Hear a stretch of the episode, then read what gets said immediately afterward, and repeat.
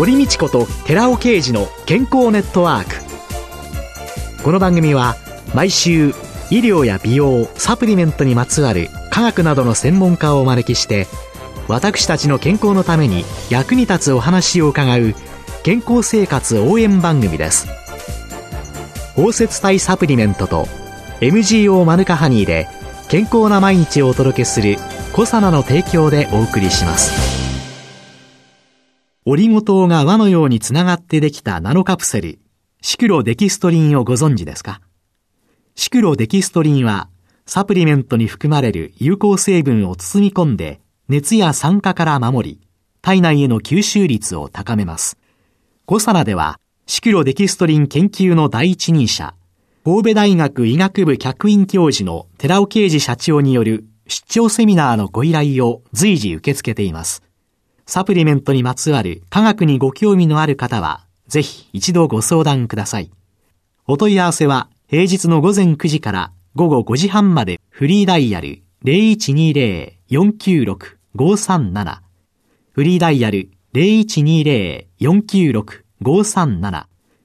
寺尾刑事のシクロデキストリン出張セミナーのお知らせでした。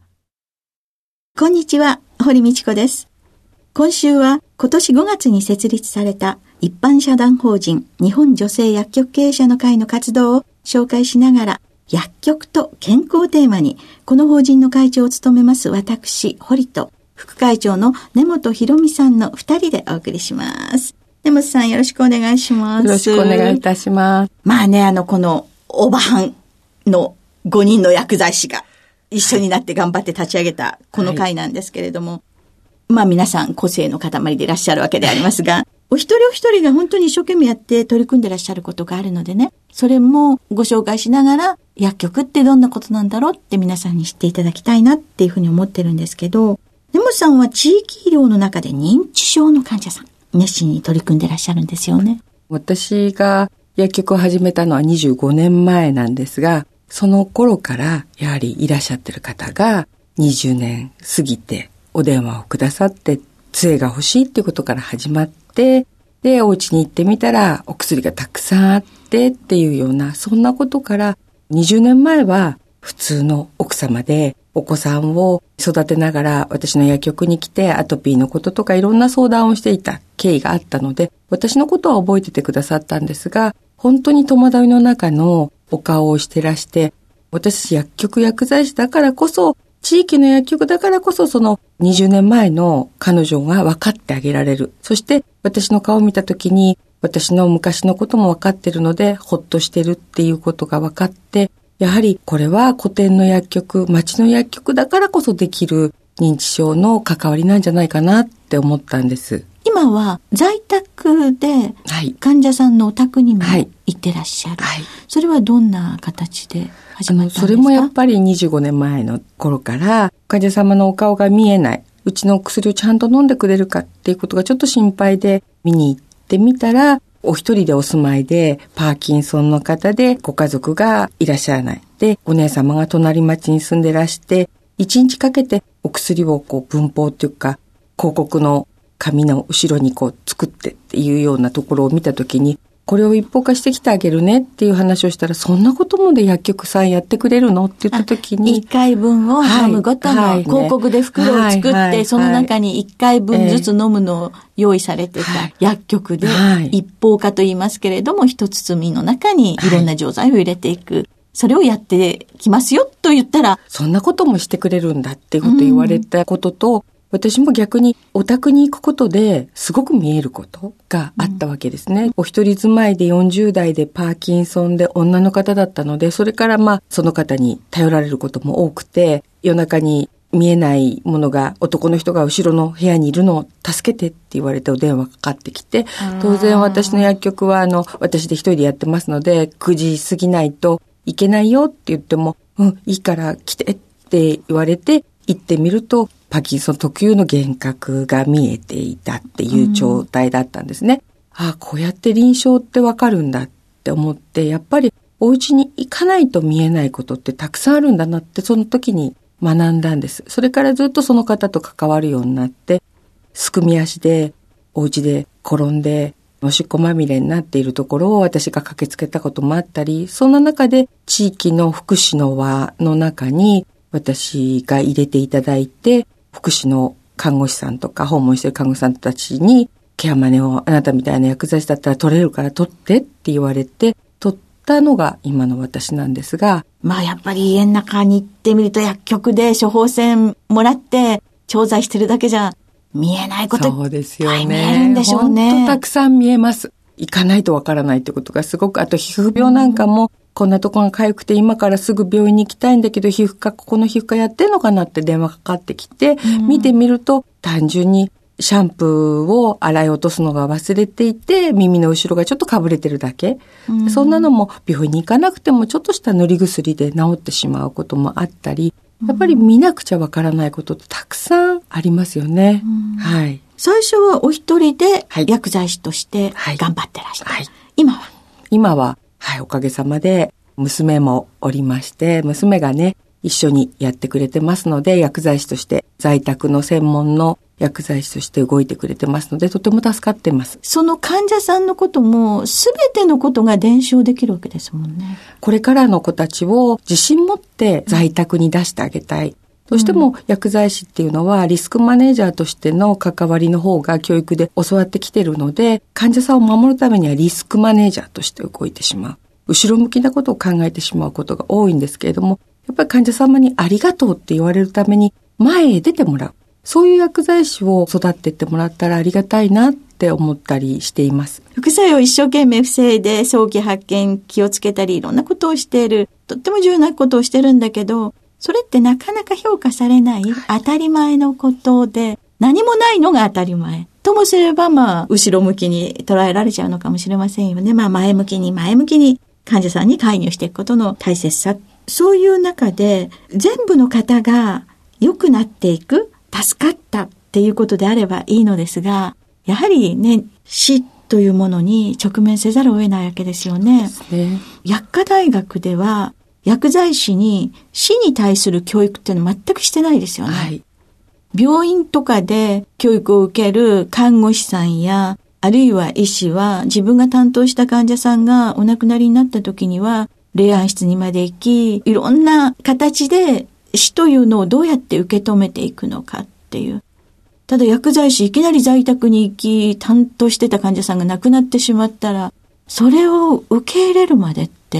そういう経験はお嬢様なんかどうなんでしょうかね？やはりそれはしなくちゃいけないことですししております。その場に行く、一緒に関わる、亡くなるまでの間のとても厳しい段階、血液データもそうですし、お邪魔するとやはり顔が真っ黄色になったりとか、そういう中でも一緒にチームとして関わっていくことで、やはりいろんな経験ができています。これからの薬剤師はそういうことも大事なことですし、在宅医療って言っても、今多職種共同って言われてるように、24時間365日お家で見とるというのは、やはりドクターだけでも無理ですし、看護師さんだけでも無理ですし、薬剤師だけでも無理です。だから、本当にたくさんのチームとして動いていかないと難しいところなので、そこは一緒に学んでいけたらなって思います。ね、これから段階の世代の人が後期高齢者になる2025年問題。あるいはその後の2040年問題、第二次ベビーブームで生まれた方たちが高齢者になる。で、その方たちの死に場所、2038年に死亡者数は一番になるんじゃないかと言われてるんですけど、はい、2030年からどんどんどんどん人口減っていくわけですから、もう、これ死ぬ人も減っていくだろうし、そうすると箱物作れないですよね。はい、病院も増やせない。そうすると在宅で、そういうところでなくなるということになってくると、はい、そこをみんなで多職種でやらないとどうしようもないですよね。はい、でもまだまだ薬剤師で在宅にっていうところまで踏み切れない薬剤師もたくさんいますよね。はい、そうですね。現場を見ないとわからないっていう、探す楽しみって言ったら変なんですけれども、間違い探しではないんですけど、ちゃんと飲んでるのかなっていうことだけでもいいので、見てくる、お家でのご様子を見てくるっていうだけでも一歩じゃないかなって思うんですね。ついこの間もあったケースでも、アリセプトとマイスリーしか飲んでない方でも、アリセプトを間違って1回に3錠飲んでしまってたことがあるみたいで、とりあえず行ってみたらそれが分かったんですけれども、その時にケアスタッフにフィードバック、独居の方、お一人でお住まいの方だったので、週4回ヘルパーさんが入っていってっていう状態だったんですが、誰も気がつかなかったっていうことで、私たちがケアマネージャーの方にフィードバックしたんですが、その時のケアマネージャーの対応が、あら、誰がそんなことやったんですかねっていう対応なんですね。ただ日常の状態は食欲不振と、それから下痢が続いてたりとかっていうことがあったわけなんです。私たちは薬剤師ですから、すぐその薬のせいだっていうのが分かったわけなんですが、高齢者のお宅をたくさん関わっているケアマネさんにとってみれば、認知症にはすぐ出るお薬なので気にならなかったらしいんですね。それでおもらしをしなくなったっていうことで、デイサービスにも通えるようになって、ついこの間、娘さんと一緒に海外旅行まで行けたんですね。本当にちょっとした気づきなんですけど、やっぱり持ち屋持ち屋で薬剤師ならではの気づきっていうのがありますので、そこを見つける楽しみみたいなのを若い薬剤師さんに気がついてもらえれば、ちょっと違ってくるのかなって思います。行った時の患者様の笑顔っていうのをなるべく見せるような体験をさせることが私たちにもできたらなって思います。今、認知症の患者さんの様々な周辺症状の副作用の45%が薬が理由ではないかと言われているわけですよね。はい、そういう意味では、患者さんのことを薬という視点で見る薬剤師の存在の大きさっていうのは、もっともっと多くの人に知っていただきたいですよね。はい。頼りにしてもらいたいと思っております。そうですよね。うん、で、そういう時、やはりその下痢をしたりとか食欲不振だと、じゃあなんとか薬で下痢を止めてっていうような形で、またどんどん薬が増えていってしまう。はいはい、これはおかしいことで、やっぱり立ち止まるっていうことが、はい、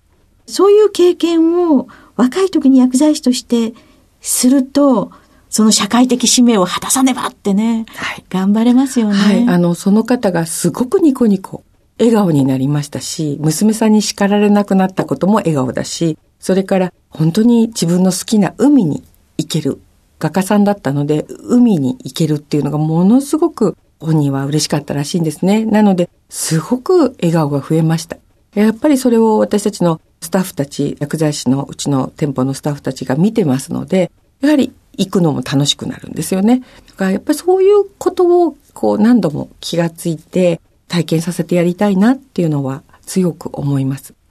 じゃあ若い薬剤師、どうぞ、どんどん現場に、患者さんのお宅に、はい、そこに行って、いろんなものを見てきてください、はい、ということでしょうか。はい、今週は、今年5月に設立された一般社団法人日本女性薬局経営者の会の活動を紹介しながら薬局と健康テーマにこの法人の会長を務めます私、堀と副会長の根本博美さんの二人でお送りしました。ありがとうございました。ありがとうございました。続いて、寺尾刑事の研究者コラムのコーナーです。お話は、小佐奈社長で、神戸大学医学部客員教授の寺尾啓二さんです。こんにちは、寺尾啓二です。今週は、先週に引き続き、2020年の東京オリンピックにはコエンザイム9点プラス Rα リポ酸サプリで日本は大活躍というタイトルでお話ししております。吸収型コエンザイム9点と吸収型 R アルファリポ酸の併用サプリに関する研究結果について報告していきます。疲労回復のための抗酸化作用とエネルギー酸性補助作用の両作用を有する物質として、コエンザイム9点アルファリポ酸ともに注目されています。同時摂取すると、抗酸化作用とエネルギー酸性作用に相乗効果が見られることも分かっているわけです。細胞内の DNA が活性酸素によって損傷を受けた場合、修復酵素が傷つけられた部分を切り取ります。これが 851DG という物質です。そこで尿中の 8OHDG 量が増えるとそれだけ活性酸素によるダメージが大きく疲労感も大きくなるわけです。そこで吸収持続性を高めたコエンザミ9点包摂体とアルファリポ酸の包摂体吸収型ですけどもを同時に配合したサプリメントを健常人16名に4週間摂取してもらいました。そして尿中のバイオマーカーである 8OHDG を調べたところ、優位な濃度低下が見られました。つまり、コエンザミ Q10 とアルファリポ酸の相乗的な抗酸化作用が示されたという結果になりました。次に、吸収型コエンザミ Q10 と吸収型アルファリポ酸の同時摂取による疲労回復に対する相乗作用の検証として、マウス限界遊泳時間の測定を行いました。具体的には、危険物質をマウスに蛍光ゾンデで投与して30分後に遊泳させ、マウスが疲労困憊し7秒以上水没するまでの限界遊泳時間を測定しております。コントロールマウスの限界遊泳時間が30分にあるのに対して21日間吸収型コエンザイム9点と吸収型アルファリポ酸の同時摂取したマウスの限界遊泳時間はなんと3倍の90分以上でした。つまり餌としてリポ酸と9点を与えない場合に比べて、両方を吸収率よく与えたもので、約3倍泳ぐようになったということであります。コエンザミ9点とアルファリポ酸は両物質ともに生体内で作られている物質ですけれども、20歳を境に年齢とともに生産量は減少することが分かっているわけです。疲労を感じないエネルギッシュな毎日を過ごすためには積極的に量物質を取る必要があると思います。コエンザミ9点のスポーツパフォーマンスの向上は世界中で多くのアスリートたちが知っておりまして、多くの方が服用しています。体内に存在する物質ですので、もちろんドーピングとはなりません。R 型アルファリポ酸も同じです。ですから、併用すべきなのです。先週の私の全日本ベテランテニス選手権出場の件、そして今週のマウスを使った遊泳時間の検討、どちらの結果からしても素晴らしい結果が得られております。2020年の東京オリンピックまでに多くの日本人アスリートにこのサプリメントの存在を知ってもらいたいと思っているわけです。お話は小佐奈社長で神戸大学医学部客員教授の寺尾啓二さんでした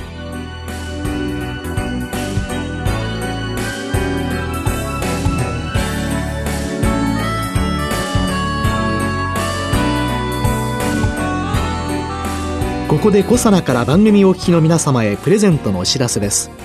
南極海で採れたオキアミ由来の DHA と EPA を含むクリルオイルに抗酸化作用に優れスーパービタミン E と呼ばれるトコトリエノールを配合し環状オリゴ糖で包み込むことによって体内への吸収力を高め熱や酸化による影響を受けにくくしたコサナの新しいサプリメントゼリー南極海のデザートを番組お聞きの10名様にプレゼントします。ご希望の方は番組サイトの応募フォームからお申し込みください。コサナの新しいサプリメントゼリー南極海のデザートプレゼントのお知らせでした。堀道子と寺尾啓二の健康ネットワーク。